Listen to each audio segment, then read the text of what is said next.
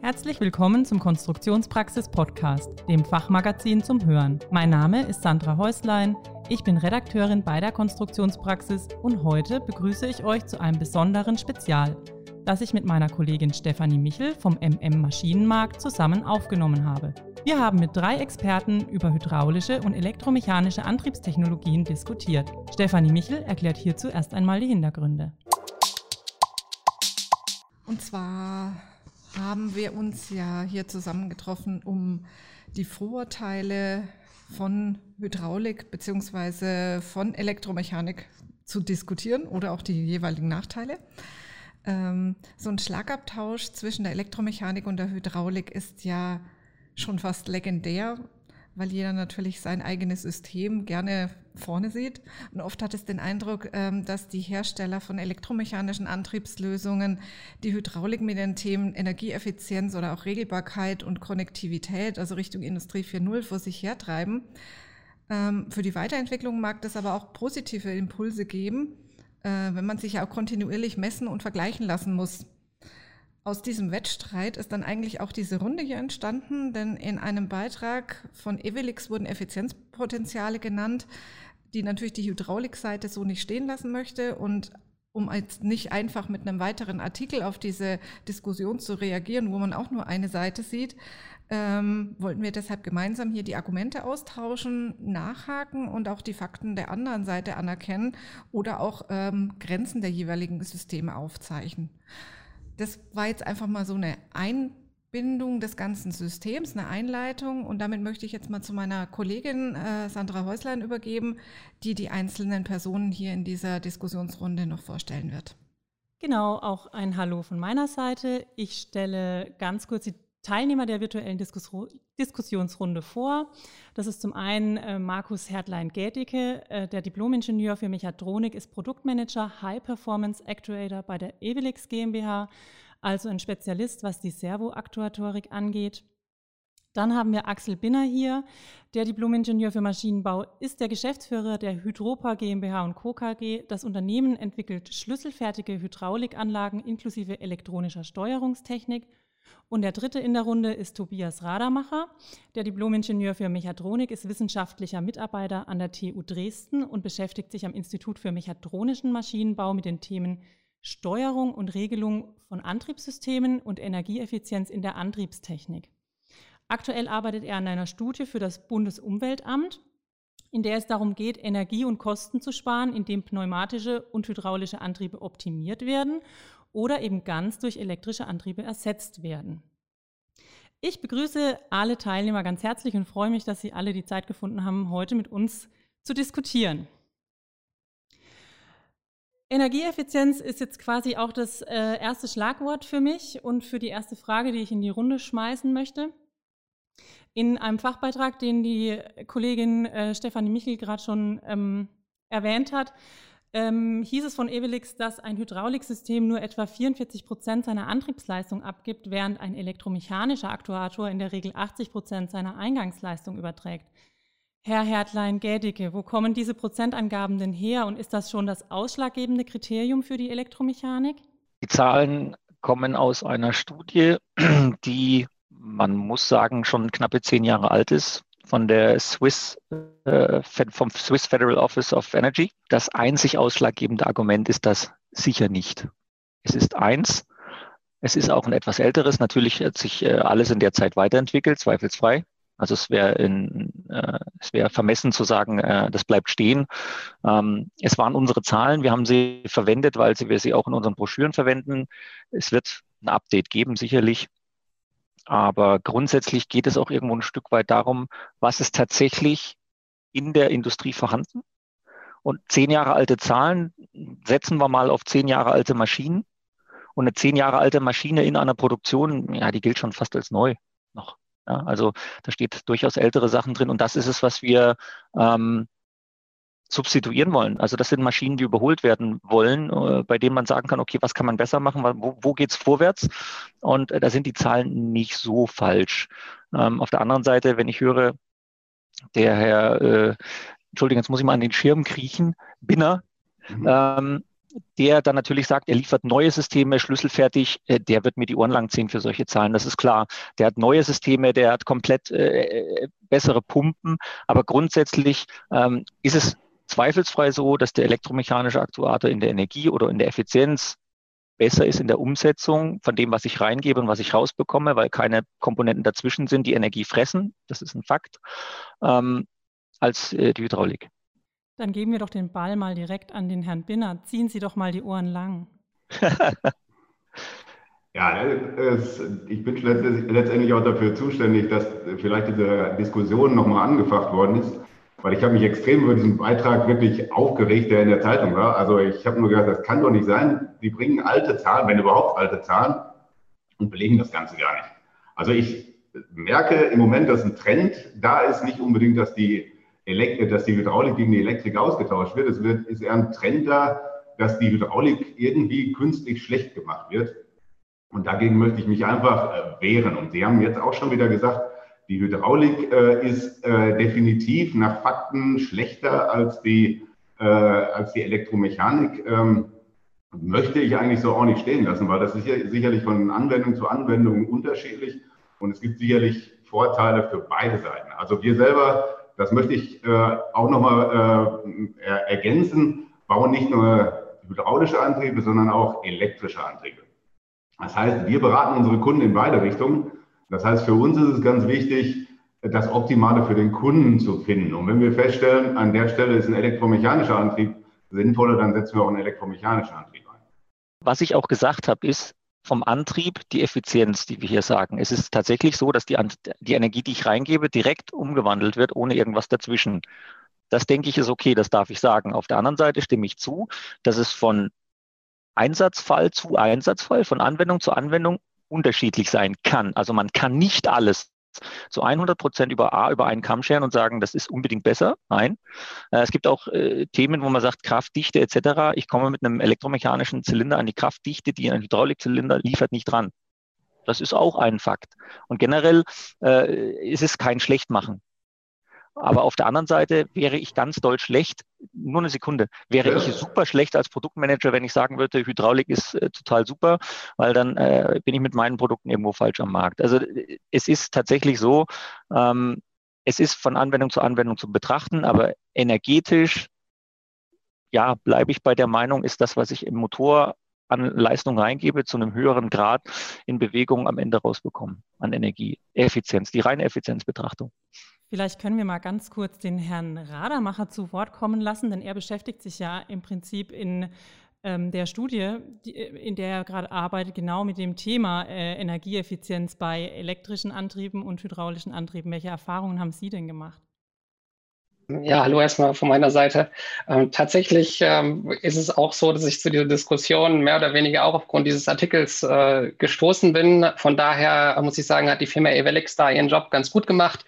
Das ist ja der zweite Artikel, der im Prinzip inhaltsgleich jetzt äh, erscheint mit einem Jahr Abstand. Und ich habe mich auch äh, quasi von der wissenschaftlichen Seite da ähm, ja etwas äh, dupiert gefühlt, weil äh, dort sehr viele Behauptungen aufgestellt werden, die äh, an, anhand von Quellen überhaupt nicht belegt sind und äh, ich aus meiner wissenschaftlichen Perspektive auch nicht glaube, dass es so belegbar ist.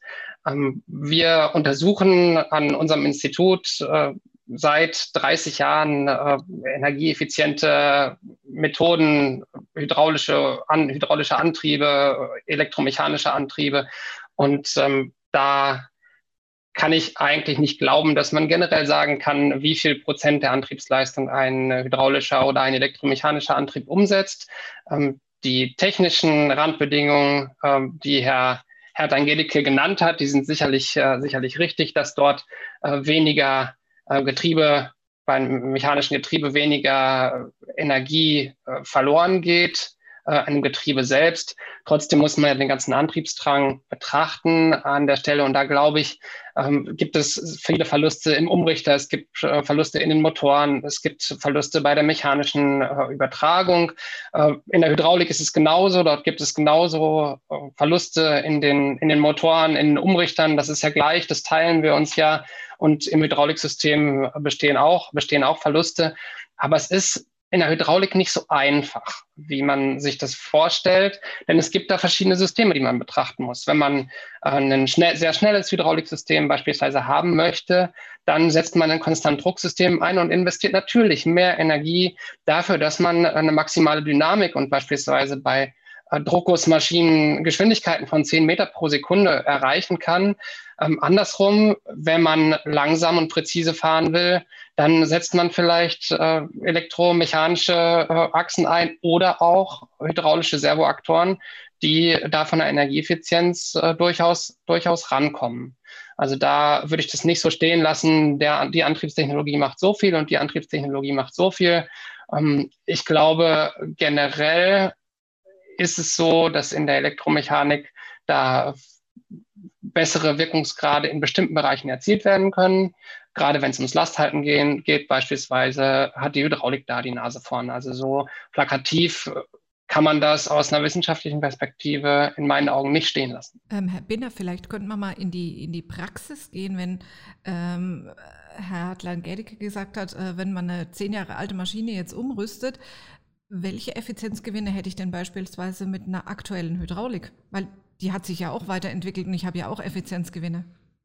Ja, wir können sicherlich äh, auch da in die Praxis gehen. Ich hatte mich aber gerade noch zu Wort gemeldet, weil äh, ich wollte noch eine Sache zu dieser Marketingaktion, und für mich ist das eine Marketingaktion, äh, sagen. Also es, es gibt äh, einfach Sätze, die habe ich auch schon gelesen, schmeißt die Hydraulik raus und eure Maschinen werden effektiver. Sowas bleibt leider Gottes in den Köpfen hängen. Und da bei immer mehr Herstellern von Maschinen die Elektriker äh, in der Vormachtstellung sind, es gibt kaum noch Hydrauliker, setzen die sich auch immer mehr durch. Und damit wird da auf einmal ein Trend in die Welt gesetzt, äh, die sicherlich auf Seiten der Elektromechaniker interessant ist, aber äh, auch sehr gefährlich sind. Und deshalb das. Ähm, jetzt zu dem konkreten Fall. Also wir selber beraten unsere Kunden bei der Optimierung von alten Anlagen. Ähm, zu 99 Prozent möchten diese Kunden aber nicht die Anlagen effizienter machen, sondern einfach nur wirtschaftlicher. Das heißt, wir machen Leistungsoptimierung, bringen mehr Druck, mehr Kraft und so weiter und so fort. Nach einer Energieeffizienzsteigerung fragt so gut wie keiner. Das sollte sicherlich in dem Zuge, wenn man die Leistungsoptimierung macht, auch mitgemacht werden. Aber es, was wir durchaus machen, wir messen den Stromverbrauch vielleicht vorher, um wirklich einen Vergleichswert zu haben, und den Stromverbrauch dahinter und einfach durch Austausch von äh, Systemen kriegen wir da schon Verbesserungen von 10 bis 15 Prozent äh, durchaus hin, ohne dass großartige Maßnahmen gemacht werden. Das ist meistens nur eine, einfach eine Optimierung, indem andere Pumpen eingesetzt werden, indem vielleicht äh, die, die äh, Schaltungen äh, optimiert werden, weil zu viel die Pumpen im Leerlauf laufen, anstatt abgeschaltet zu werden, wenn überhaupt ein Leerlauf vorhanden ist. Das ist manchmal auch nicht da. Äh, viele Drosselsteuerungen sind hoffnungslos äh, überbelastet. Da wird äh, bei einer Funktion einfach die Hälfte der Energie weggedrosselt, wahllos. Das kann man sicherlich in vielen Stellen optimieren. Also da sind 10 bis 20 Prozent locker drin, wenn die Kunden das wollten. Die wenigsten wollen das aber, sondern wollen einfach nur, dass ihre Maschinen einfach schneller werden und am Ende mehr, mehr hinten rauskommen. Bei neuen Anlagen ist das sicherlich was anderes. Da wird schon mal geguckt äh, nach Energieeffizienz. Ist es denn nicht auch so, dass die Elektromechanik ja eigentlich den Vorteil hat, dass sie einfach zu, einfacher zu handeln und einfacher zu verstehen ist und deswegen die Kunden eigentlich sehr äh, leicht davon zu überzeugen sind, auf ein elektromechanisches System zu wechseln? Ja, es ist, äh, es ist oft, wie der Bühner sagt, es ist ein Trend. Und es mag sein, dass eher oder generell die Hydraulik optimierbar ist. Fakt. Ist okay. Aber zum einen wissen das vielleicht nicht viele und zum anderen gibt es natürlich Anstoß zu sagen, okay, das, das ganze System scheint irgendwie nicht so super zu sein. Äh, wir, wir schauen mal uns äh, um in, in, in die Richtung Elektromechanik. Und ähm, einfacher zu handeln, klar, das ist ein Slogan von uns. Ich meine, wenn ich äh, eine Pumpe habe, einen Tank habe, ich habe äh, mehrere Ventile, um einen Antrieb anzusteuern. Ähm, wenn ich einen Elektrozylinder habe, habe ich einen Motor. Es gibt immer mehr Elektriker, das ist richtig, immer weniger Hydrauliker. Der Elektriker hat schon mal einen Umrichter gesehen, hat einen Servo schon mal gesehen. Ähm, und damit sagt er, ja, damit kann ich arbeiten.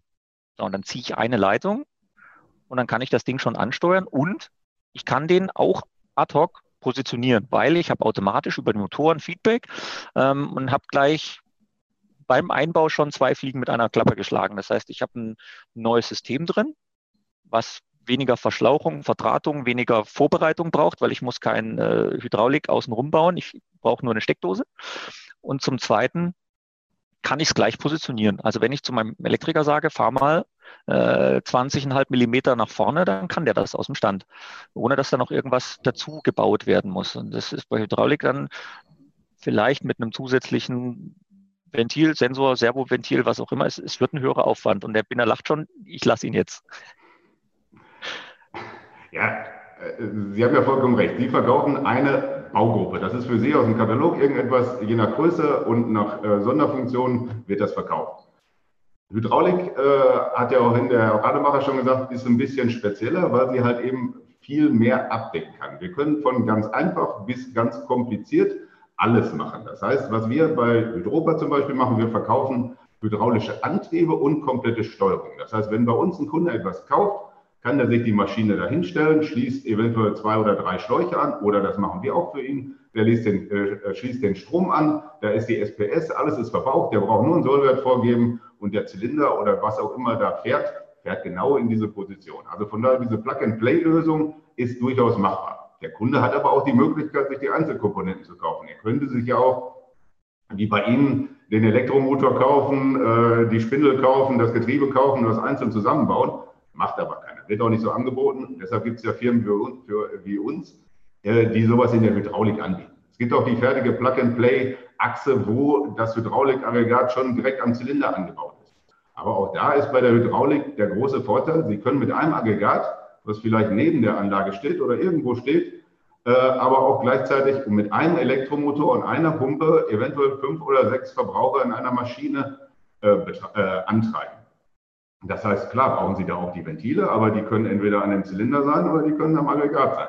Das heißt, ich habe einen Elektromotor und habe in der Maschine, wo vielleicht wenig Bauraum ist, fünf oder sechs Zylinder. Wenn ich diese fünf oder sechs Zylinder durch einen elektromechanischen Antrieb, wo an jedem elektromechanischen Antrieb ein Elektromotor dran ist, habe ich sechs Elektromotoren hinter in der, in der Maschine, die vielleicht nicht alle gleichzeitig laufen. Aber äh, ich brauche wesentlich mehr Bauraum und äh, ja, inwieweit das dann händelbarer ist. Klar, es ist alles, hat alles seine Vor- und Nachteile. Das eine ist ein dezentrales System, das andere ist ein zentrales System. Äh, wir machen beides, hängt immer von den, von den Längen der Leitung ab, aber wir sind dadurch natürlich auch wesentlich flexibler. Und wenn der Kunde es selber machen will, was ja auch noch einige machen, dann sollen sie es selber machen. Äh, die Chance haben sie auch noch und spart natürlich auch eine Menge Geld. Herr Radermacher, Sie wollten was sagen. Ja, tatsächlich gibt es ja, ähm, also dieser Wettstreit ist ja, ist ja schon sehr, sehr, sehr alt und äh, ist ja auch, äh, ja, wie Sie es in der Einleitung gesagt haben, äh, das bringt ja auch die Technologien nach vorne. Ähm, tatsächlich ist es ja so, das müsste man vielleicht auch nochmal sagen, dass wir uns ja erstmal hier über einen relativ beschränkten Bereich unterhalten. Also wenn wir über Linearantriebe sprechen, dann sind wir bei Kugel, äh, Kugelgewindetrieben im Bereich bis äh, ungefähr 1000 Kilonewton unterwegs, bei Rollengewindetrieben bis 2000 Kilonewton. Da äh, pro Einzelachse, da, da hört es dann auf. Also alles, was da drüber ist, da gibt es sozusagen technologisch überhaupt keine Alternative. Und äh, deswegen unterhalten wir uns ja über den Bereich unten drunter. Und ähm, jetzt äh, die einzelnen Merkmale, die Technologien haben. Da äh, könnte natürlich der Binner noch weiter äh, ausführen, äh, Leistungsdichte etc. Und der äh, Herr Langedeke würde sagen, ja, aber wir sind präziser und wir sind äh, und bei uns ist Plug and Play und so weiter. Ähm, ich glaube, was am Ende den Ausschlag gibt, ist ja, welche Technologie den größeren Nutzen hat. Und äh, das ist zum einen, ja, lässt sich am Ende alles in der Wirtschaftlichkeit, in der Wirtschaftlichkeit beschreiben. Und ich denke, in Zukunft wird es auch noch stärker dann über, um Energieeffizienz natürlich gehen, um Ökologie auch, äh, Fußabdruck etc. Aber im Augenblick ist State of the Art, dass die, dass die Wirtschaftlichkeit die größte Rolle spielt.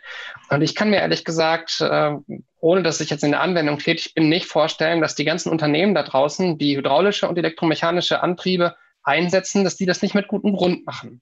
Und äh, ich möchte hier als Beispiel, möchte ich den, einen sehr großen Bereich des äh, Serienmaschinenbaus anführen. Das ist der Spritzgießmaschinenbau. Da ist es so gewesen, 2000 kamen die ersten elektromechanischen Achsen auf den Markt und dann haben gesagt, ja, die Zukunft ist elektromechanisch. Und dann haben die Hydrauliker gesagt, nein, nein, die Zukunft ist hydraulisch. Und äh, dann hat man Verschiedenes probiert. Man hat äh, die Plastifizierachse elektrisch, elektromechanisch gemacht, hydraulisch gemacht. Man hat die Schussachse elektromechanisch und hydraulisch gemacht. Man hat die Schließeinheit elektromechanisch und hydraulisch betrieben. Und heute sind am Markt alle Systeme verfügbar und jeder Spritzgießmaschinenhersteller, nahezu jeder Spritzgießmaschinenhersteller hat alle Systeme im Programm und sie können sich ihre Maschinen entsprechend konfektionieren. Wenn Sie eine sehr, sehr äh, präzise Schließachse brauchen beispielsweise, dann wird er Ihnen in einer kleinen Größe, dann wird, wird, er Ihnen sagen, nehmen Sie eine elektromechanische Achse. Wenn Sie äh, eine Spritz, ein Spritzaggregat brauchen, was viel Leistung bringt und sehr große Einspritzgeschwindigkeiten bringt, dann kommen Sie um eine hydraulische Achse nicht drumherum. Und ich glaube, äh, so ist es, dass die, die Technologiemerkmale am Ende entscheiden und da ist Energieeffizienz eine Sache, aber es gibt eben auch noch weitere Kriterien, wie beispielsweise äh, die Wartbarkeit. Äh, können die Kunden äh, selber einen neuen Zylinder, jetzt insbesondere im Bereich Pneumatik beispielsweise, können die Kunden selber einen neuen Zylinder anbauen oder müssen sie da eine Servicekraft äh, für bestellen oder in der, in der Hydraulik? Äh, wie sind die Inbetriebnahmeeigenschaften? Da muss ich sagen, da lernt aus meiner äh, Einschätzung die Hydraulik sehr viel von Elektromechanik, die traditionell wesentlich näher an der Regelung von den Motoren dran ist und äh, auch nicht mit den ganzen Nichtlinearitäten zu kämpfen hat. Ähm, da lernt die Hydraulik sehr viel. Da ist aber in den letzten Jahren auch sehr viel passiert. Also Plug-and-Run-Fähigkeit beispielsweise bei Aggregaten, wie der Herr Binner das gesagt hat. Das äh, kommt jetzt mehr und mehr. Das wäre nicht so, wenn nicht die Elektromechanik da vorgelegt hätte und gesagt hätte, hier, unsere Aggregate oder unsere Achsen, die können das. Also insofern finde ich sehr wertvoll, dass es die beiden Technologien gibt und die sich gegenseitig auch äh, befruchten. Aber ähm, jetzt, dass die eine Technologie die andere so basht, da bin ich nicht so richtig mit einverstanden. Und da muss ich auch sagen, da geht ganz klar aus meiner Perspektive, da geht ganz klar die äh, sozusagen die Handlungshoheit oder die äh, die äh, Aktion geht da sehr stark von der Elektromechanik aus, äh, die ganz stark ihre Antriebe propagiert und da auch sehr viel Marketing betreibt, was die Hydrauliker vielleicht auch von Hause aus, so wie ich die Branche kenne, nicht so gerne machen, weil sie eben doch so Maschinenbauer sind, die im Sondermaschinenbau verhaftet sind und äh, da, denen es mehr um die Funktion geht. Also das ist so meine Beobachtung an der Stelle. Ich kommentiere das nur ganz kurz. Ähm, es ist auch ein Stück weit so ist meine Ansicht, äh, eine Aufklärungsarbeit. Hydraulik ist schon super lang am Markt. Hydraulik wird äh, in der Schule, Berufsschulen, überall unterrichtet, mehr oder weniger. Also jeder hat schon mal so, so, so einen Plan, der ein bisschen im Maschinenbau unterwegs ist, so einen Plan gesehen, Zylinder und so weiter. Und Elektromechanik äh, ist immer so, also habe ich aus meiner, meiner Anwendungsberatungszeit äh, mitgenommen, ist sehr, sehr viel äh, Erklärungs- oder, oder äh, es wirkt irgendwie wie neu. Also das gibt schon seit 30 Jahren. Es ist nicht wirklich so neu, aber es wirkt immer wieder neu und es ist wie eine Aufklärung. Hey, das gibt's auch noch. Ja, und, und, und das hat Vorteile. Ja, es ist nicht das Nonplusultra, das wäre Unsinn. Auf der anderen Seite, äh, wenn, wenn ich so einen Artikel veröffentliche, dann muss ich das natürlich unter der Prämisse tun, dass die Sachen, die ich als äh, Vertreter oder die wir als äh, Firma Evelix verkaufen, dass die auch gut sind. Ja? Ich werde da nicht das, unser Licht unter den Scheffel stellen, das wäre ein Quatsch. Deswegen kann äh, der Herr Binner recht haben und sagen, ja, der kann sich doch da nicht hinstellen und sagen, das ist das Allerbeste.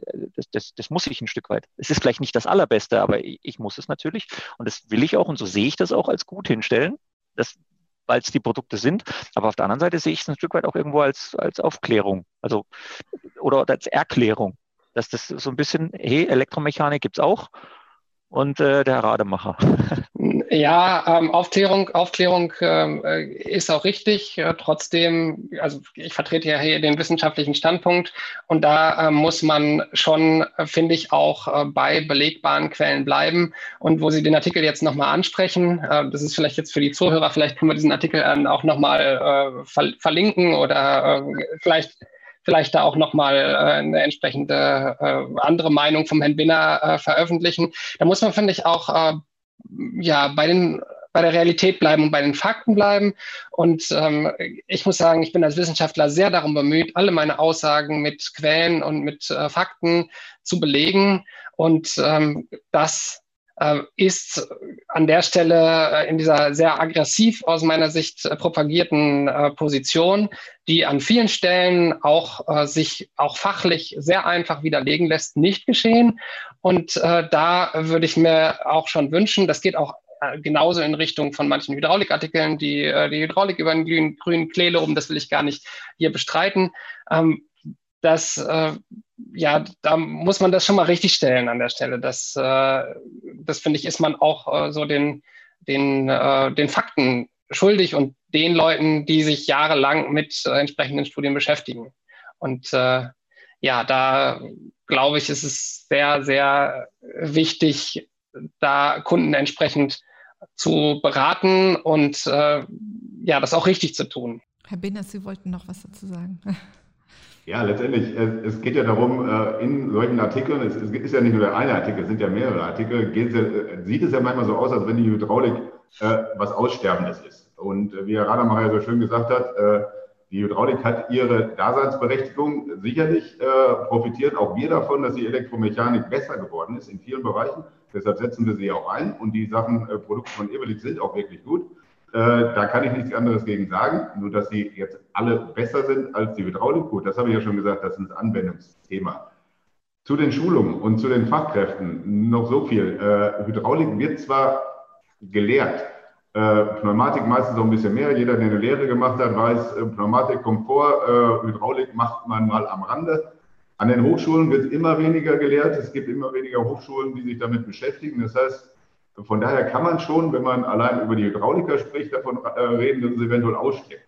Was wir aber immer mehr machen, und so stellen wir unsere Leute hier Mitarbeiter auch ein, wir beschäftigen uns immer mehr äh, mit, äh, der, äh, mit, mit Leuten, die sich mit Elektrik und Hydraulik auskennen. Das heißt, wir stellen eigentlich mehr Mechatroniker ein, weil das Zusammenspiel zwischen Elektrik, Elektronik und Hydraulik ist eigentlich das, äh, wo die Hydraulik in letzter Zeit am meisten sich weiterentwickelt hat.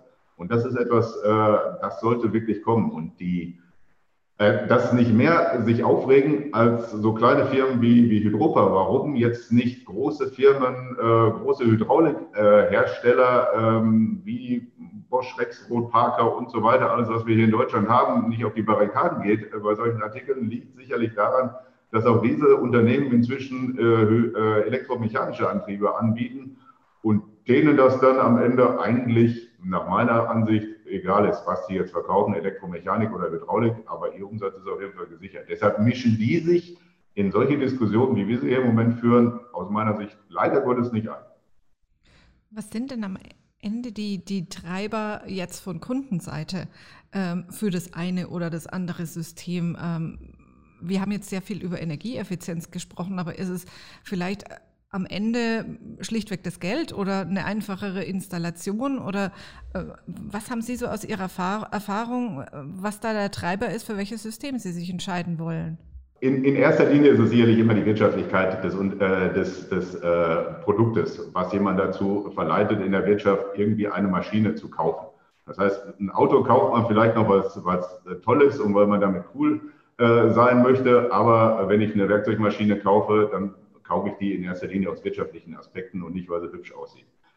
Ähm, Wirtschaftlichkeit heißt dann, dass im Idealfall die Maschine auf das Produkt oder auf das, was ich mit dieser Maschine machen will, abgestimmt wird. Es gibt so viele unterschiedliche Maschinen mit so vielen unterschiedlichen Facetten, sodass es nicht die eierlegende Wollmilchsau gibt. Es gibt nicht die Drehmaschine, sondern es gibt so viele unterschiedliche Sachen. Es hängt davon ab, welches Material äh, möchte ich bearbeiten, ob groß, ob klein, mit welcher Geschwindigkeit, in welchen Schichten, äh, was habe ich überhaupt für, für ein Handling und was, was will ich damit machen. Und wenn ich das alles genau weiß, und das wissen leider nicht alle Kunden, dann kann ich die optimale Maschine für meine Anwendung raussuchen. Und deshalb ist es in erster Linie erstmal äh, die Wirtschaftlichkeit. Und letztendlich ist die Energie dass die Energieeffizienz auch ein Teil der Wirtschaftlichkeit. Also wenn Sie einen Kühlschrank kaufen, äh, dann muss er auch erstmal in Ihre Küche reinpassen und es muss alles reinpassen, was Sie da reinpacken wollen, was Sie so täglich haben.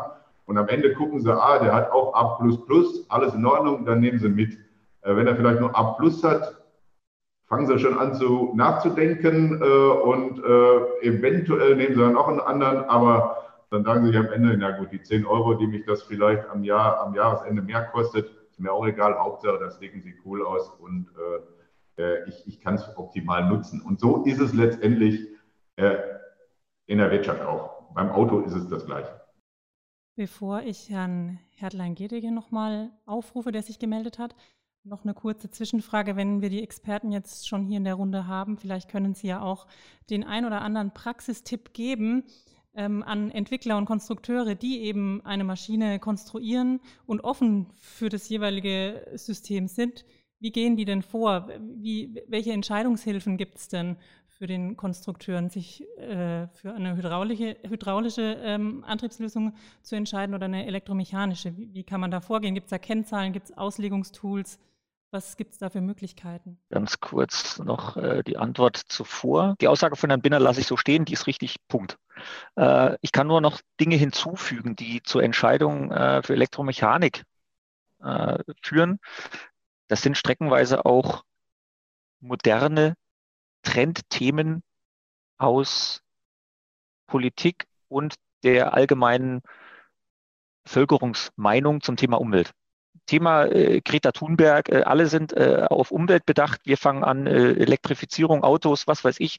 Äh, wir, wir, können nur noch 300 Kilometer weit fahren damit und im Winter nur noch 150, weil die Batterien dann kalt werden. Aber das, das ist so das Thema. Wir versuchen alles, um irgendwie äh, ökologisch zu sein. Ähm, und dann ist natürlich Hydraulik, Öl als solches unpraktisch. Also ich sage mal so, wir haben, wir haben Projekte äh, im Bereich Hafenbecken oder im Bereich Schleusen etc., wo man auf Elektromechanik setzt, weil man sagt, wir müssen um, allen, um alles verhindern, dass wir irgendwie Öl irgendwo hinbringen. Das ist auch ein riesen Entscheidungsgrund.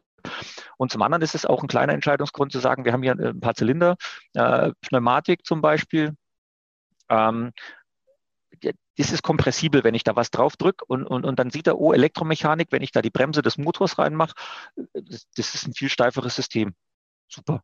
Ja, der Rest von der Binder ist absolut richtig. Man muss es anwendungsspezifisch betrachten. Das ist ein Fakt, da, da kommen wir auch nicht drum rum.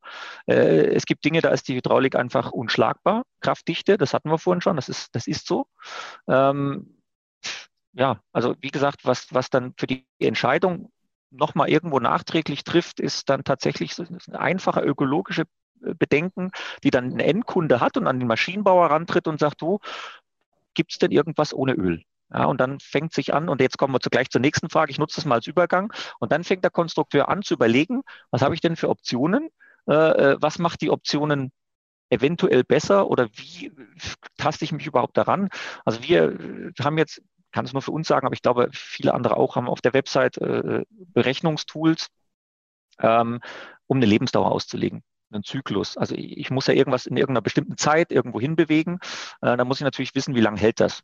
Nicht, dass ich einen zu kleinen Zylinder äh, äh, einbaue, der dann nach zwei äh, Zyklen kaputt geht, dann hat niemand Spaß dran. Oder ich dimensioniere das Ganze über, das heißt, es wird einfach nur zu, zu teuer und hält äh, deutlich länger als alles andere. Also da ist es überall das Gleiche. Es muss vernünftig ausgelegt werden. Also nicht nur für die Kraft, sondern auch auf eine gewisse Lebensdauer hin. Ähm, da haben wir ein Auslegungstool.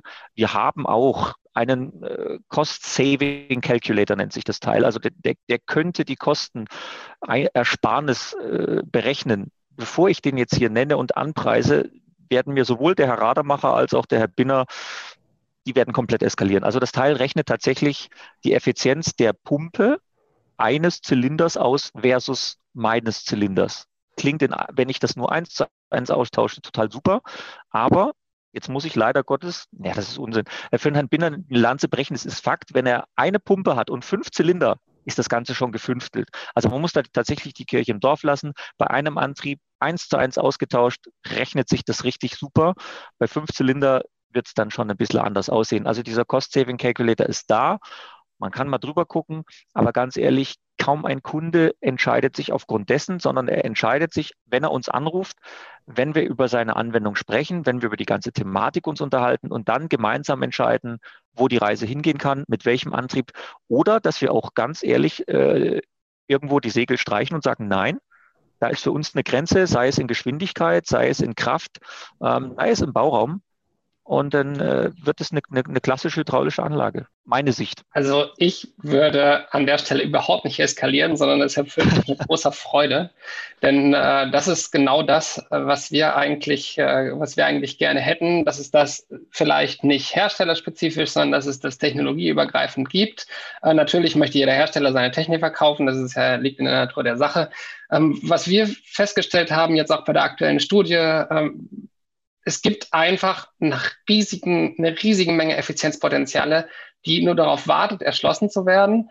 Aber es ist offensichtlich so, dass die Abschreibungszeiten oder die, die Berechnungszyklen in der Praxis einfach so sind, dass, sich, dass sich viele Dinge einfach energetisch noch nicht rechnen. Sie können sagen, wir haben hier einen neuen hydraulischen Antrieb, der spart 30 Prozent Energie und äh, trotzdem wird, werden viele Maschinenbauer ihre oder Anwender werden ihre Anlage, die 30 Jahre alt ist, werden die trotzdem behalten, weil sie sagen, die Energie ist einfach nicht teuer genug. Das rechnet sich nicht an der Stelle.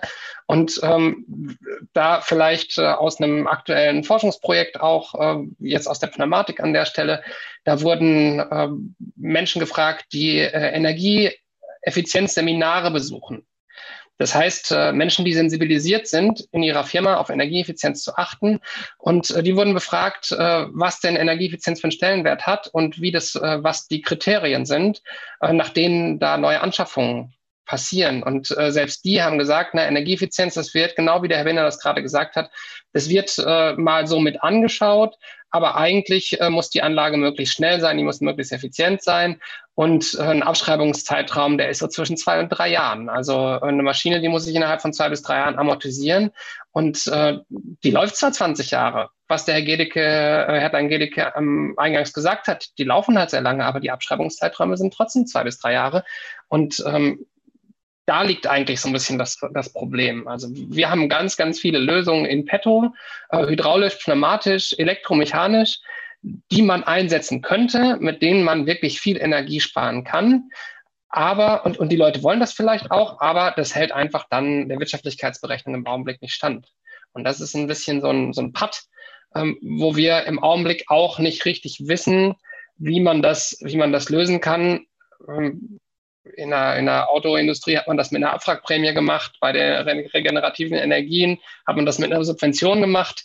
Ähm, ich weiß nicht, ob das nur so geht, wie das gehen könnte, aber äh, Fakt ist, wenn es ein Auslegungstool gäbe, was firmenübergreifend funktioniert, äh, wo man wirklich eine gute Beratung kriegt, weil tatsächlich kann das ein Ingenieur auch nicht leisten. Also man kann nicht in der Hydraulik so tief drinstecken und in der Elektromechanik so tief drinstecken und das für jede Maschine. Wir reden ja hier nur über stationäre Anlagen. Also es gibt ja noch mobile Anlagen, mobile Hydraulik, das ist ja noch ein riesen, riesen. Wir reden nur über stationäre Anlagen und das ist Sondermaschinenbau.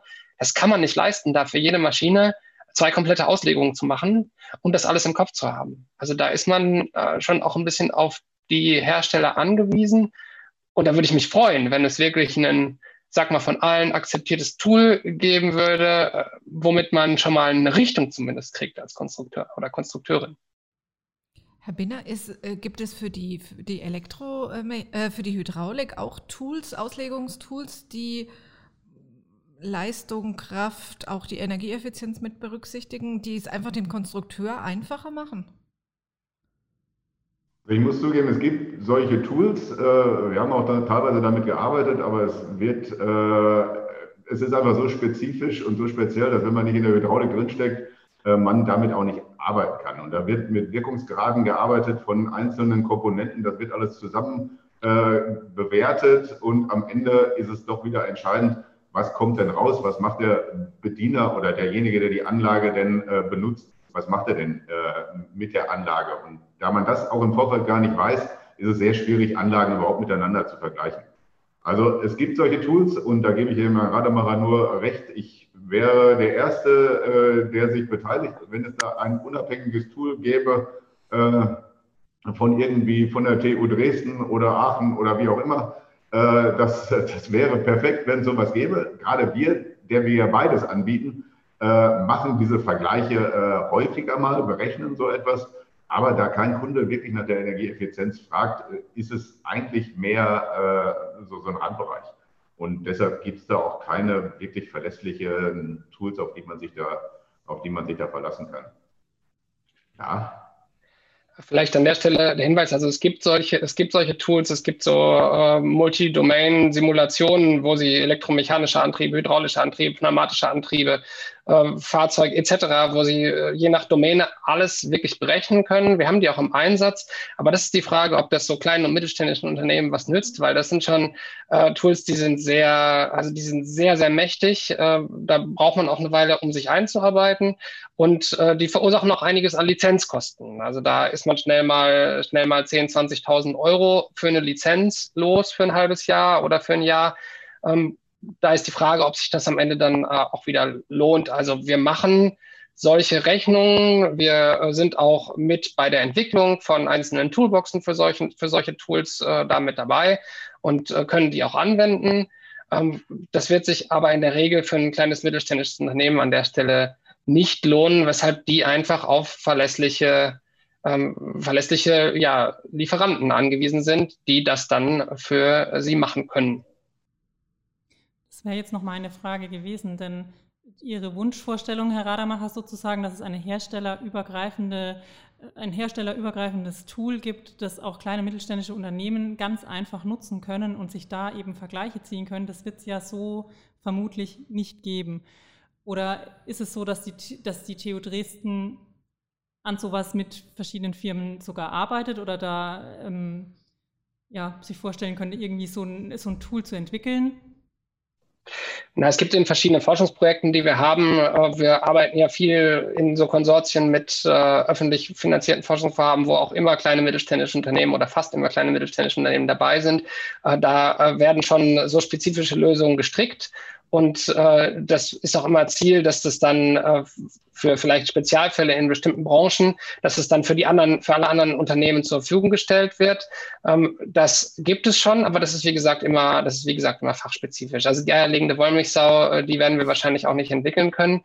Aber äh, die Frage ist trotzdem, das ist ja jetzt nicht nur mit einem, mit einem Tool getan, sondern die Frage ist einfach, wie kommen wir dahin, dass äh, die Potenziale, die in der Technologie schlummern, dass die einfach äh, angewendet werden. Also ich würde mich als Energiesparer bezeichnen und würde sagen, alles, was wir tun, um den Energiebedarf in der Industrie runterzubekommen, das ist richtig. Und da ist total egal, ob das hydraulisch oder elektromechanisch ist oder ob wir am Ende den Antrieb einfach weglassen und es auch ohne Antrieb tut. Wenn es Energie spart, dann ist es eine willkommene Lösung. Also das, äh, das wäre so mein Standpunkt als Mechatroniker zu der Frage. Ja, Herr Binder zuerst. Vielleicht darf ich zuerst. Also äh, ich äh, finde es, find es total spannend, weil das ist genau das, was wir eigentlich versuchen. Und das Wichtigste, was wir eigentlich machen können, um da äh, auch energietechnisch weiterzukommen, weil wir können die Kunden ja natürlich nicht zwingen, energieeffizient zu kaufen, ist bilden, bilden, bilden. Das heißt, wir selber machen Schulungen bei unseren Kunden, wo es auch unter anderem darum geht, wie sie denn ihre Anlagen selbst die Anlagen, die wir schon verkaufen, noch effizienter machen können. Wir machen optional Angebote, indem wir einfach sagen, gut, wenn Sie den und den Mehrpreis zahlen, würden Sie den und den ein, die und die Einsparung haben. Und was wir auch machen, wir gehen sogar bis zur Hochschule. Das heißt, ich selber bin an der Hochschule hier in, in Bochum bei uns nebenan äh, als Dozent tätig im Bereich Hydraulik, um halt eben auch da den, den, den Studenten äh, mitzuteilen, äh, wie wichtig es ist und was es für, für Möglichkeiten gibt. Da werde ich, kann ich dann auch berichten aus äh, äh, Diskussionen, gerade die wir im VDMA führen, auch im Bereich der äh, Energieeffizienz.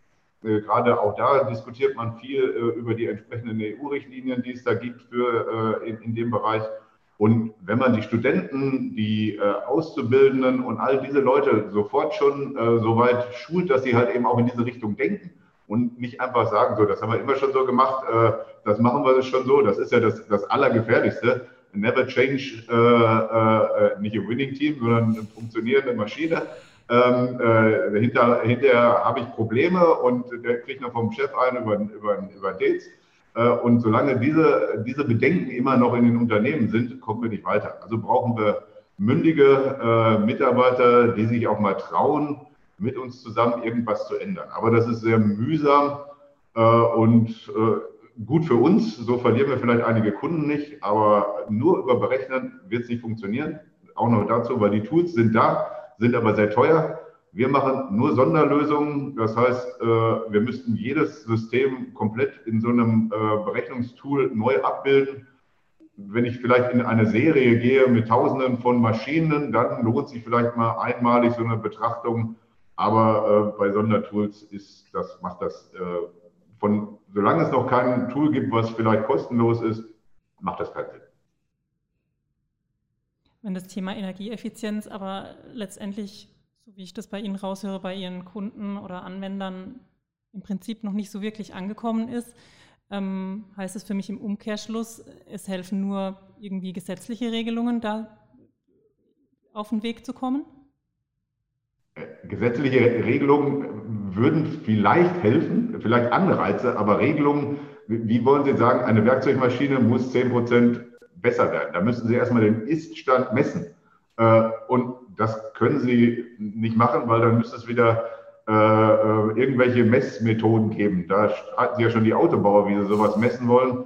wie wollen Sie das bei, für alle Werkzeugmaschinen, von einer kleinen Handbohrmaschine bis zur großen Presse von Schuler, wie, wie, wollen Sie das, wie wollen Sie das machen? Das ist einfach nicht, nicht machbar. Und dann, das war ja wieder der Umkehrschluss, der auch gemacht worden ist, auch im Rahmen dieser EU-Richtlinie hat man gesagt, dann schmeißen wir alles raus aus den Maschinen, was einen schlechten Wirkungsgrad hat. Äh, rein theoretisch wäre das machbar, dann kämen alle Pumpen, die einen Wirkungsgrad von 75 Prozent und schlechter hätten, raus.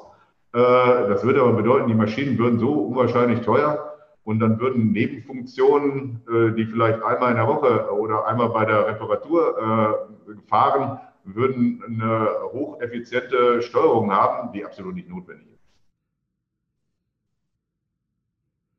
Herr Adlan-Gerdicke, Sie wollten auch noch was sagen. Da wollte ich mich noch mal einmischen, genau. Ähm, wir betrachten das hier sehr wissenschaftlich getrieben und sehr vom Artikel aus, von, von, von Effizienz aus. Was ich festgestellt habe, macht der Kunde nicht. Der Kunde, äh, der Konstrukteur kriegt Vorgaben, eine Maschine zu bauen und die muss in allererster Linie höher, schneller, weiter. Zeit ist Geld. Das heißt, sie muss wesentlich schneller sein als der Vorgänger beispielsweise. Plus Rüstzeiten, da gehe ich jetzt mal in so eine Industriemaschine, müssen reduziert werden und zwar extrem. Und da habe ich ein sehr interessantes Beispiel, oder ich, was heißt interessant, für mich interessant. Ähm, ich habe eine Maschine gesehen, die hat Kartons gefalten, zwei verschiedene Größen. Das heißt, Anschläge innerhalb der Maschine, Schienen, alles etc. musste verstellt werden. Die war komplett elektromechanisch umgesetzt. Der hat einen Knopf gedrückt und hat von der einen auf die andere Kartonfaltgröße innerhalb von drei Sekunden umgestellt. Dadurch hat er eine Rüstzeit von früher mal einer halben bis einer Stunde, je nach Erfahrung des Mitarbeiters, auf nahezu null reduziert. Spart unglaublich viel Geld. Die Maschine war der Renner. Aber da hat kein Mensch gefragt, wie energieeffizient das Ganze ist. Ja, ähm, also das als Kundentreiber Energieeffizienz das dauert noch. Bis das irgendwo in dem Kopf ist, Energieeffizienz. Im Moment ist es, wie viele Teile kriege ich raus? Mit wie viel Aufwand? Wie viel kann ich daran verdienen? Das ist mein, äh, und das ist auch das, warum Kunden uns anrufen, unseren Rat wollen, unsere Erfahrung wollen, äh, mit uns zusammen Maschinen auslegen. Die Vorteile von Elektromechanik, ähm, Positionierbarkeit, einfacheres Handling, also wie gesagt, das, das alles im Rahmen, einfacheres Handling, Positionierbarkeit, ähm, ein steiferes System mitunter äh, über, über direkt über, über verschiedene Automationssysteme ansprechbar, über die SPS, äh, ruckzuck Positionen vorgegeben, das Teil fährt dahin, Speicherbarkeit und so weiter. Ähm, das beraten wir dann und, und, und dann wird es dementsprechend als, äh, ist das der Kundentreiber, aber die Energieeffizienz, die ist relativ weit hinten angestellt. Herr Binner, in der letzten Zeit hat sich ja relativ viel auch in der Hydraulik getan. Kann da, also man hat ja immer so die Vorbehalte gegenüber der Hydraulik, aber kann die bei solchen Beispielen mithalten, auch bei der Geschwindigkeit? Was hat sich da inzwischen getan? Also es, ist, äh, es, hört sich jetzt so an, als wenn die äh, Hydraulik langsamer ist als die, äh, als die Elektromechanik. Leider nein. Was leider nein ist. Also sie, ist, sie kann schneller, sie kann stärker. Also das Beispiel, was sie gerade hat mit der Faltmaschine, ist mir fiel sofort ein, ich habe eine ähnliche Maschine, die haben wir gebaut, da werden äh, äh, wird Müll äh, gepresst, also Späne zusammengepresst, irgendwelche Sachen. Das wird rein hydraulisch gemacht. Das geht auch rack, zack, zuck und irgendwo kommt so ein, so ein Würfel hinten raus. Das ist vielleicht mal so ein typisches Beispiel. Kartons falten, super Sache für die Elektrik. Äh, äh, Späne genau. und Stahl zusammenpressen, super Sache für die, für die Hydraulik. Geht auch alles vollautomatisch. Ich denke mal, was Genauigkeit, Positionierung angeht, äh, ist die Hydraulik nicht hinter der Elektrik hinterher. Äh, wir, wir, fahren Walzen äh, und, und, machen da äh, walzen Stahl äh, auch im Mühbereich zusammen mit hoher Geschwindigkeit. Also das, das ist, denke ich mal, kein Problem. Auch alles, was, was, was die Ansteuerbarkeit ist, äh, das, das ist auch kein Problem. Das ist alles eine Sache der Elektronik ähm, und nicht äh, letztendlich der Hydraulik. Also und äh, was, was die Hydraulik natürlich noch an Vorteilen hat, wir können Energie noch speichern in Form von äh, hydraulischen Speichern, können Energie zurückgewinnen, dadurch, dass wir eventuell den Speicher füllen, haben dadurch vielleicht nicht immer diese Lastspitzen, gerade wenn wir, äh, wir sprachen vorhin über Kunststoffmaschinen, äh, wo wir einmal beim Ausstoßen äh, vielleicht einen riesengroßen Energiebedarf brauchen, den könnten wir in, der Zwischenzeit, während andere Vorgänge sind, in Speichern haben, brauchen da vielleicht nicht so einen großen Elektromotor.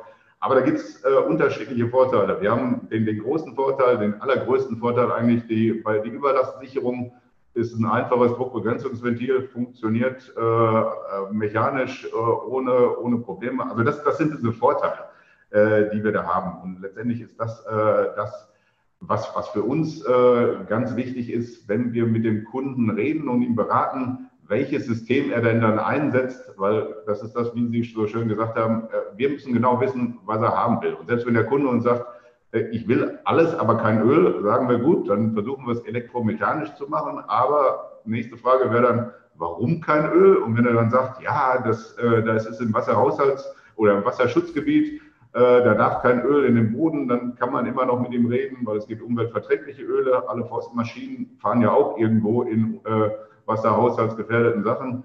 Äh, Leckagen selber kann man heutzutage wesentlich besser begreifen, äh, sehen. Also Leckage in der Hydraulik, so wie man sich das vorstellt, die tropft. So haben einige vielleicht noch die Sachen in Erinnerung. Aber in, in einem täglichen Gebrauch haben wir äh, im Auto Hydraulik, im Flugzeug Hydraulik. Da macht sich auch keiner Gedanken über Leckagen. Wenn es da ständig Leckagen gäbe, dann würden die Flugzeuge ständig abstürzen.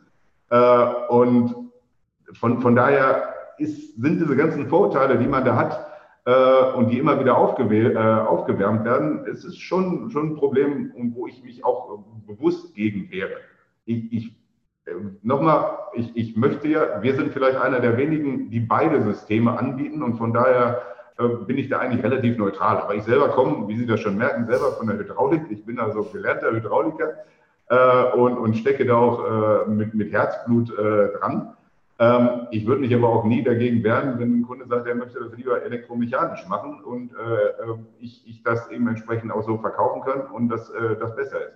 Also die optimale Auslastung, äh, das ist eigentlich das und die optimale Effizienz. Und was wir letztendlich machen und was Sie ja letztendlich auch machen, indem Sie neue Produkte entwickeln und wir ja auch neue Produkte, wir, wir jubeln dem Kunden ja unbewusst auch effizientere Antriebe unter. Ich würde keinem, auch wenn ich es noch könnte, einen Antrieb verkaufen, so wie wir das vor 10, 15 Jahren gemacht haben. Da wird automatisch das neueste, die neueste Technik eingebaut und nicht äh, irgendwas, auch wenn es günstiger ist. Äh, da verzichte ich lieber äh, auf den Auftrag, als dass ich da irgendetwas verbaue, äh, was nicht mehr dem Stand der Technik äh, entspricht. Äh, und ich denke mal, wenn so alle denken würden, würden wir auch, was die Effizienz geht, Schritt für Schritt weiterkommen dass er dann die Anlagen eventuell vielleicht im Ausland oder in anderen äh, Ländern dann kauft, das muss ich dann in Kauf nehmen. Aber es, es, es entspricht nicht unserer Philosophie. Ich hatte nur eine kurze Rückfrage an den Herrn Gedeke. Diese Kartonfaltmaschine, ja. von der Sie gesprochen haben, war die hydraulisch oder elektromechanisch angetrieben? Die war komplett elektromechanisch. Die haben nur okay. einen Stecker gehabt und das war, das war eben der Renner. Und wie gesagt, der hatte mehrere. Ja, das geht ja bei einer hydraulischen Maschine genauso, deswegen frage ich hatte, er, er hatte halt mehrere Positionen. Er hatte keine, keine, keine Endschalter oder irgendwas. Er hat wirklich nur über die Motoren positioniert. Das hat gereicht. Mhm. Ähm, und dadurch konnte er jede x-beliebige Position einspeichern, hat halt nur den Kartontyp auf dem Touch-Display ausgewählt. Sämtliche Achsen sind in ihre Position gefahren und er konnte einfach nur hinten das Magazin ändern, von den großen Vorschnitten auf kleinere. Und es sind ein paar Sekunden später schon kleinere gefaltene Kartons rausgekommen. Und das war das. Ich habe umgestellt die Produktion innerhalb von ein paar Sekunden von kleinerer auf größere. Das heißt, ich muss nicht mehr eine gewisse Stückzahl produzieren, um zu sagen, jetzt hat sich meine, meine Rüstzeit gerechnet, sondern die konnten einfach unterm Laufen sagen, so, zack, hier die zehn Stück, das reicht. Mehr einen größeren Auftrag haben wir nicht, aber den haben wir uns halt allein dadurch, dass wir die Rüstkosten auf nahezu null gesetzt haben, rechnet der sich trotzdem. Wenn ich jetzt aber sage, ein gut bezahlter Mitarbeiter muss eine Stunde in dem Ding rumkriechen, alle Anschläge äh, einstellen und dann wieder raus, einmal probieren, hat doch nicht so ganz geklappt, eine Ecke ist noch nicht richtig, ja, dann kriecht er wieder rein und stellt das nochmal äh, fünf Millimeter nach, nach links und dann klappt's, äh, sondern es geht direkt. Das äh, war ein Riesenvorteil, dass sich auch dann, ich sag mal jetzt in Anführungszeichen nur herbeigezogene Zahlen, aber dass sich dann auch zehn Kartons lohnen sage ich jetzt einmal. Ja, aber das ist ja eine, also da wird Ihnen Herr Benner äh, sagen, korrigieren Sie mich. Äh, also ich aus meiner Perspektive würde sagen, äh, das könnte, könnte ein Ingenieur äh, in, mit einer elektromechanischen Lösung, aber genauso mit einer hydraulischen Lösung umsetzen. Kriegt er das also aber da, auch mit dem gleichen Aufwand hin? Also kriegt er da, da wirklich nur Zylinder nicht, ohne Sensor, ohne alles, sondern wirklich das nur Das kann ich jetzt an der Stelle nicht, äh, natürlich nicht beantworten, aber ähm, das ist, ich, ich will ein bisschen, ich reite ein bisschen darauf rum, weil äh, so technologiespezifische, technologiespezifische Merkmale, also es gibt ja die, die klassischen Merkmale, das haben wir eben schon äh, gesagt, wo sich die Technologien differenzieren. Aber grundsätzlich ist mit äh, in dem Bereich, glaube ich, mit beiden Technologien sehr, sehr viel möglich. Und ähm, da kann man natürlich sagen, das ist jetzt ein Leuchtturmprojekt und das äh, hat damit gut funktioniert und das hat damit gut funktioniert. Ähm, was spannend wäre, am Ende wäre zu vergleichen, wie sieht es denn, wie sieht es denn wirklich dann mit der Wirtschaftlichkeit aus? Wie sieht es denn mit, äh, mit weiteren Faktoren aus? Äh, nicht nur Positioniergenauigkeit, sondern wie sieht es mit Platzbedarf, mit Zugänglichkeit aus? Gibt es vielleicht Vorteile, wenn man Parallelantriebe hat, dass man nicht äh, zehn verschiedene Motoren braucht? Oder äh, muss man in der Hydraulik vielleicht auch verdrängergesteuerte Antriebe setzen und dann die gleiche Anzahl von äh, Motoren einsetzen? Wie ist denn die Anzahl der Lastspiele? Sind die äh, Sie berechnen ja Ihre An oder wir berechnen ja die, die elektromechanischen Antriebe nach der dynamischen Tragzahl. Äh, die halten also so lange, wie stark sie belastet werden. Äh, ist es so, dass sie maximal belastet werden? Wie lange halten sie dann? Wie, wie sieht es da aus? Ähm, wie sieht es mit der Schmierung aus? Das ist ja auch so ein, auch so ein großes Thema. Äh, die Hydraulik schmiert halt von innen, die elektromechanischen Antriebe schmieren von außen. Welche Laststeifigkeit braucht man? Wie Sie haben es schon gesagt, die Elektromechanik hat einen großen Vorteil, dass sie sehr laststeif ist. Die Hydraulik ist nicht so laststeif. Vielleicht ist es aber auch vom Vorteil, wenn ich gegen den Anschlag fahre. Das sind alles Faktoren, glaube ich, äh, die müsste man, um technisch korrekt zu sein, bei solchen äh, Beispielen mit betrachten und dann am Ende sagen, okay, äh, welche Lösung ist denn jetzt wirklich die, die wirtschaftlichere an der Stelle?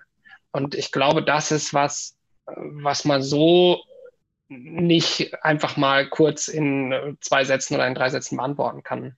Und das Beispiel eignet sich dann aus meiner Sicht auch nicht so dazu, zu sagen, okay, die Technologie ist besser oder die Technologie ist schlechter, vielleicht um zu demonstrieren, was die Technologie kann. Das äh, würde ich gelten lassen. Okay. Also ich bin der Meinung, es ist vielleicht, was sie kann, ja, aber ich denke, vielleicht kann mich der Binner dann vielleicht eines Besseren blenden, ich denke, es ist sicherlich möglich, zweifelsfrei, aber unter welcher Bedingung, mit welchem Aufwand ist es möglich, genauso einen Knopf zu drücken, äh, eine Position einzuprogrammieren für ich bleibe jetzt einfach dabei, auch wenn Sie es nicht so gern wollen, bei dieser Maschine noch eine dritte Kartongröße einzusetzen. Ähm, da kann ich nämlich dann sagen, okay, Motor A fährt so weit, Motor B so weit. Das heißt, ich habe es einmal, dann ist es abgespeichert, dann kann ich es immer wieder aufrufen. Äh, inwieweit ist das dann mit Hydraulik genauso einfach möglich? Also äh, möglich ist es, aber ist es mit dem gleichen Schaltungsaufwand, weil wenn ich das einmal eingesetzt habe, die Motoren mit den äh, elektromechanischen Zylindern und der Steuerung bin ich ja schon durch. Also ich das muss für eine neue Einspeicherung Das hat doch nichts mit der Technologie zu tun. Ob Sie eine Position genau anfahren können oder wie Sie wiederholen können und wie viel, wie oft Sie Ihren, Ihren Vorgang auf einer Diskette oder einer SD-Karte oder einem USB-Stick speichern, das hat doch nichts mit der Technologie zu tun. Das ist allein eine Frage äh, der, äh, der SPS. Also Herr Binner kennt sich da besser aus. Vielleicht sagen Sie das. Äh, es ging mir um die Einfachheit. Also brauche ich dann noch ein Ventil Praktiker. dazu? Brauche ich irgendwas anderes noch dazu, was ich so alles nicht brauche? Darum geht es mir die Möglichkeit als solche nicht. Das ist klar, dass das funktioniert.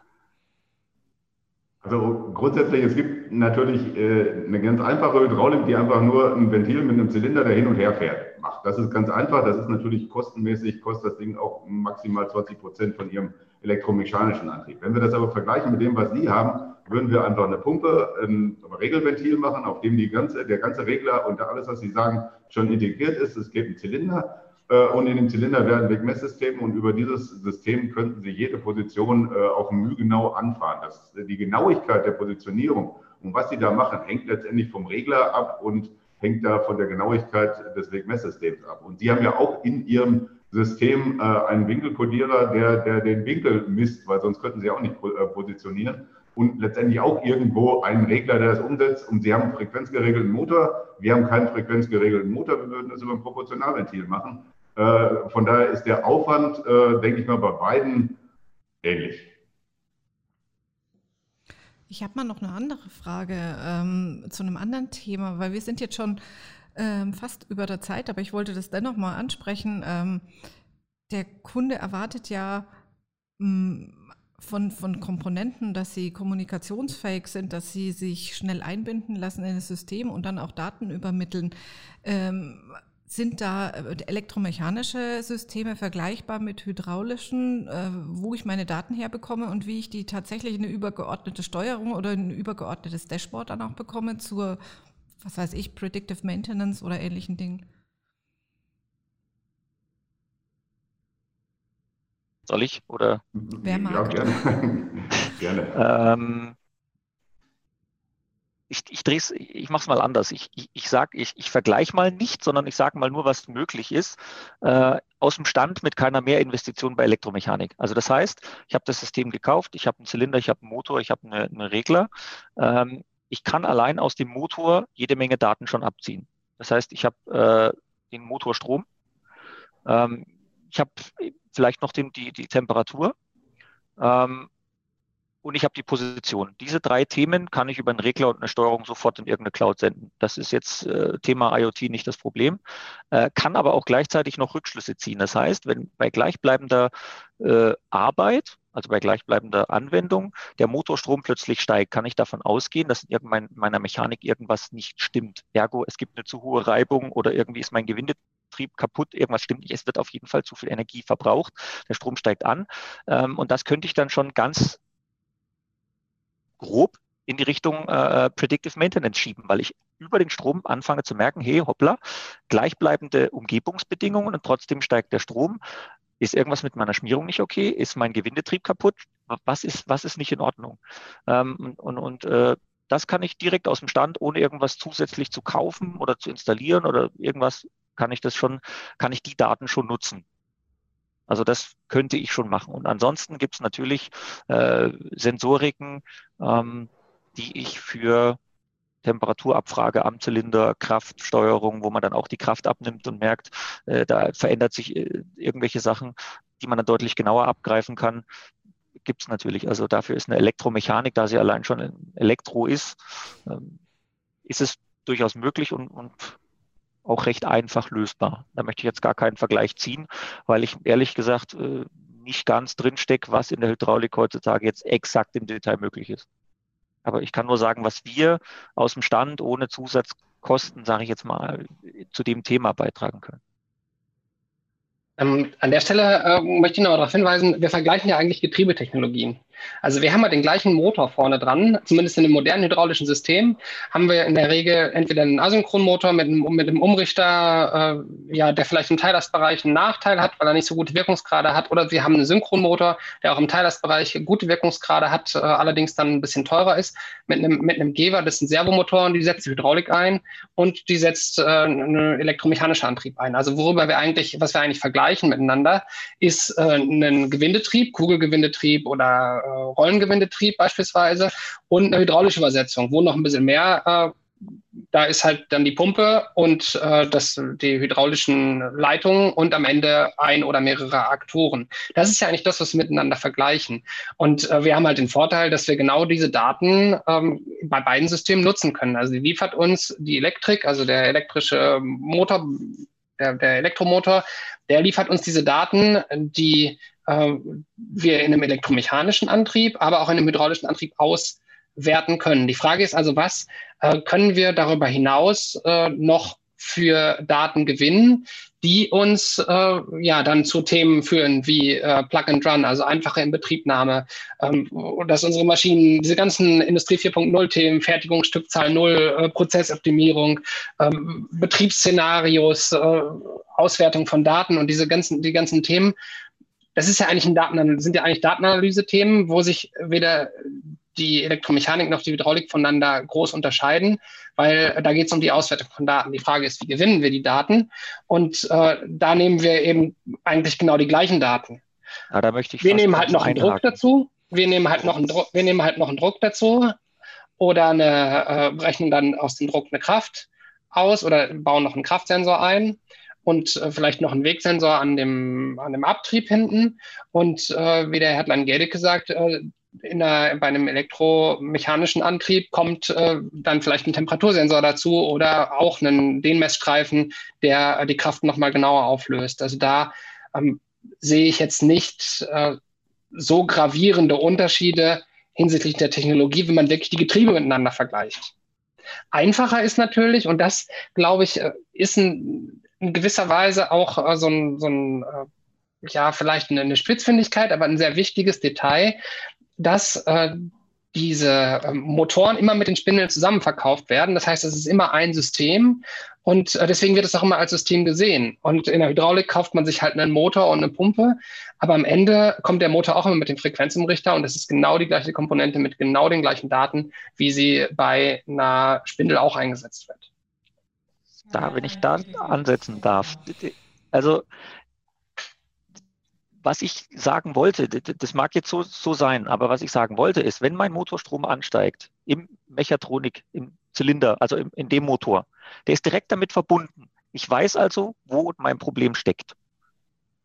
Wenn ich es in der Hydraulik sehe, das ist der gleiche Motor, haben Sie recht, System, äh, aber wo ist es? Also wenn der Motor irgendwas anderes macht oder irgendwelche anderen Auffälligkeiten zeigt, wo ist es?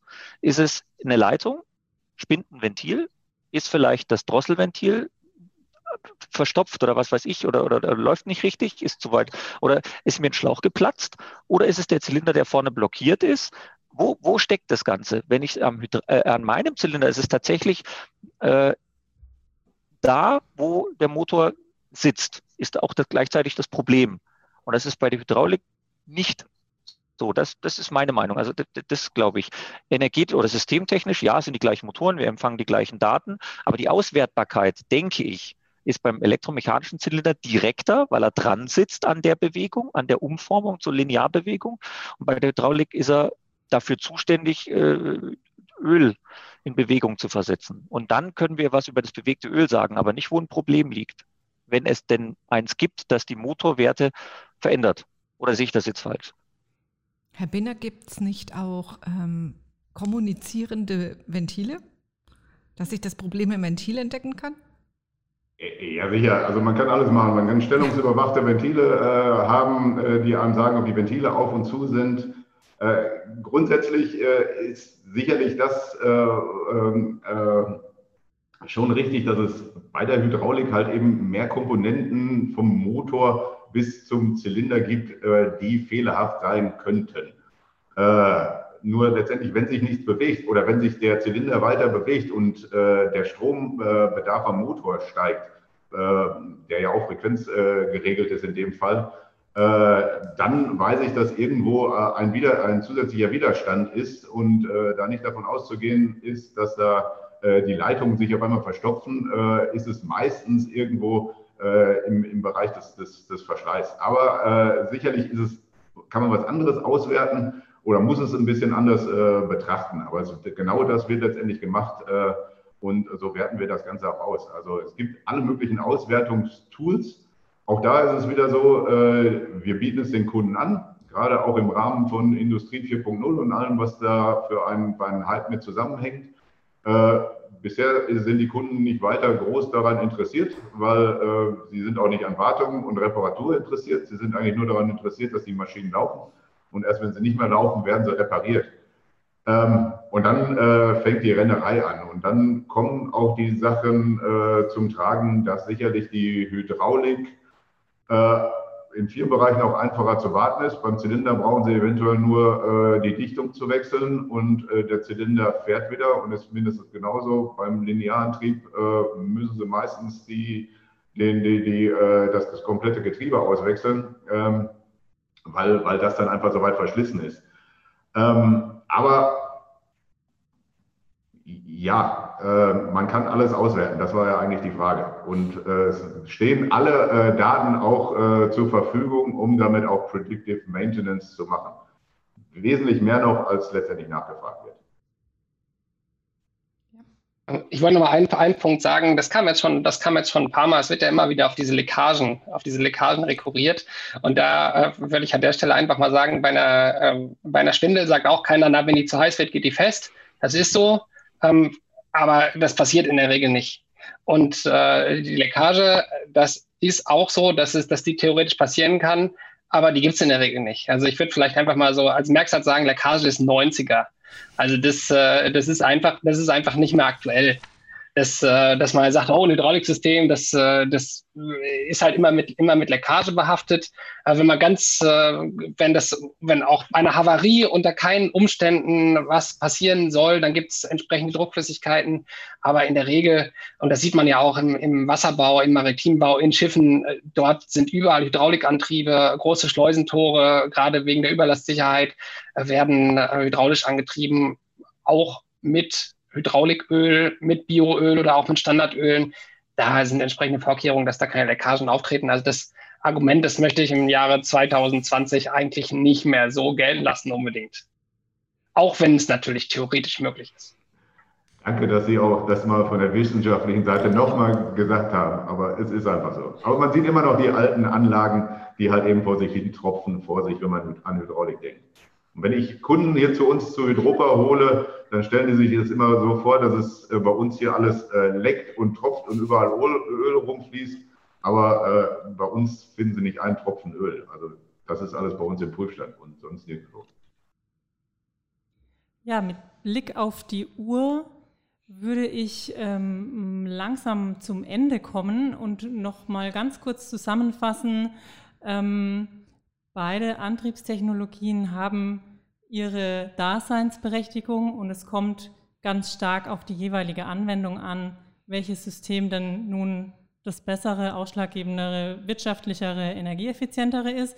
Bei der Energieeffizienz habe ich mitgenommen, könnten beide Antriebstechnologien viel mehr leisten, aber die Kunden und Anwender haben gar nicht so das große Interesse daran.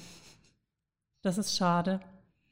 Ähm, abschließend vielleicht nochmal von allen drei Teilnehmern ein kurzes Statement zu Ihrer Antriebstechnologie beziehungsweise was Sie den Zuhörern noch mit auf den Weg geben wollen oder was Sie aus dem Gespräch mitgenommen haben. Herr Markus Hertlein-Geteke, könnten Sie bitte damit anfangen? Das kann ich. ähm, Wenn es ein Statement sein soll, dann denke ich, kann man so, so eine gewisse Grundparallele äh, zur Fahrzeugentwicklung ziehen. Das würde ich jetzt einfach mal machen.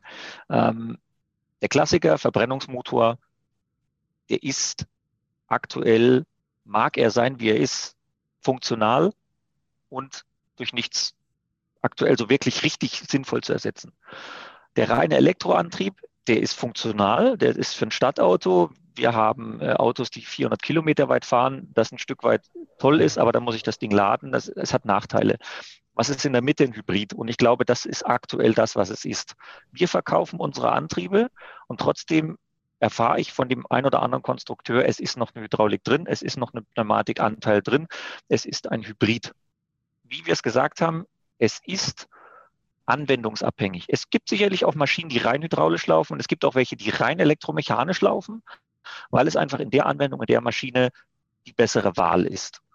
Ähm, wenn der Artikel zur Diskussion angeregt hat oder das Ganze hier möglich gemacht hat, dann freue ich mich sogar ein Stück weit darüber, ob das vielleicht andere dann so freut, äh, die sagen, der war recht aggressiv, dann sei das, äh, dann sei das so. Dafür äh, stehe ich, das ist auch gar kein Problem. Ähm, aber zusammenfassend denke ich, alles hat seine Daseinsberechtigung. Es ist ein Trend auf jeden Fall da in Richtung Elektromechanik. Wie er zustande kommt, das sei mal dahingestellt. Äh, und wir freuen uns darüber. Herr Pinner, Ihr Abschlussstatement.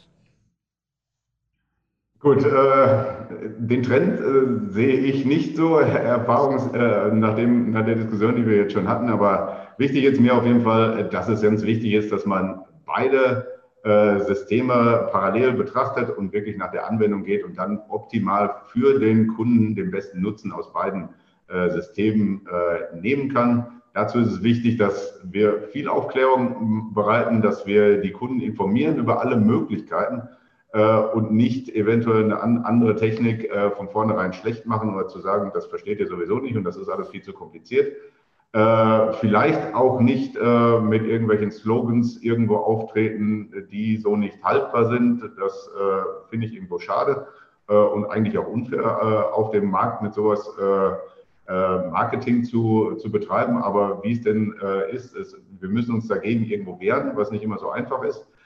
Ähm, und von daher erhoffe ich mir, dass wir alle offen mit beiden Techniken umgehen und äh, alle versuchen, äh, die Kunden davon zu überzeugen, das energetisch effektivste ähm, äh, umzusetzen, um gemeinsam auch eine Zukunft zu haben und unsere fossilen Brennstoffe, so lange wie es geht, noch zu nutzen.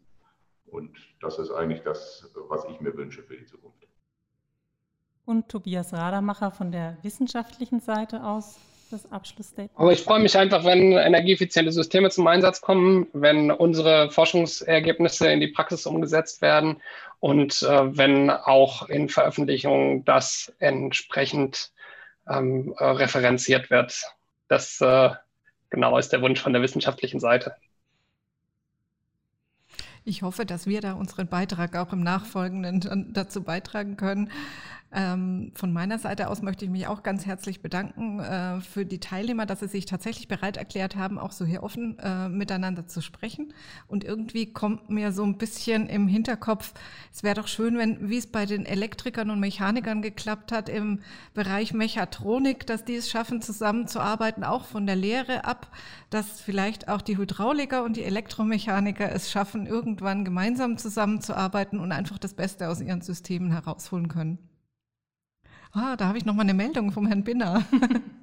Noch, noch, ganz kurz, es gibt in einigen Hochschulen die äh, Idee, äh, sowas wie Elektrohydraulik äh, zu machen, äh, wie Elektromechanik, äh, was, was, was ich durchaus unterstützen würde und was sicherlich für die Zukunft optimal ist, weil beide Systeme sind ziemlich ähnlich und jeder Elektriker, der sich nicht dagegen sträubt, versteht auch eine Hydrauliksteuerung und andersrum.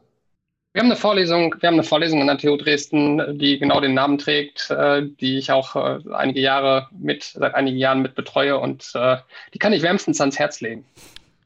Super. Ja, dann also von meiner Seite vielen Dank und ähm, ich hoffe, man hört oder sieht sich gelegentlich wieder. Danke. Danke. Vielen Dank. Ich danke auch. Das Fachmagazin Konstruktionspraxis zeigt aktuelle Trends auf, vermittelt Grundlagenwissen und veröffentlicht Hintergrundberichte sowie Anwenderreportagen. Konstruktionspraxis. Alles, was der Konstrukteur braucht.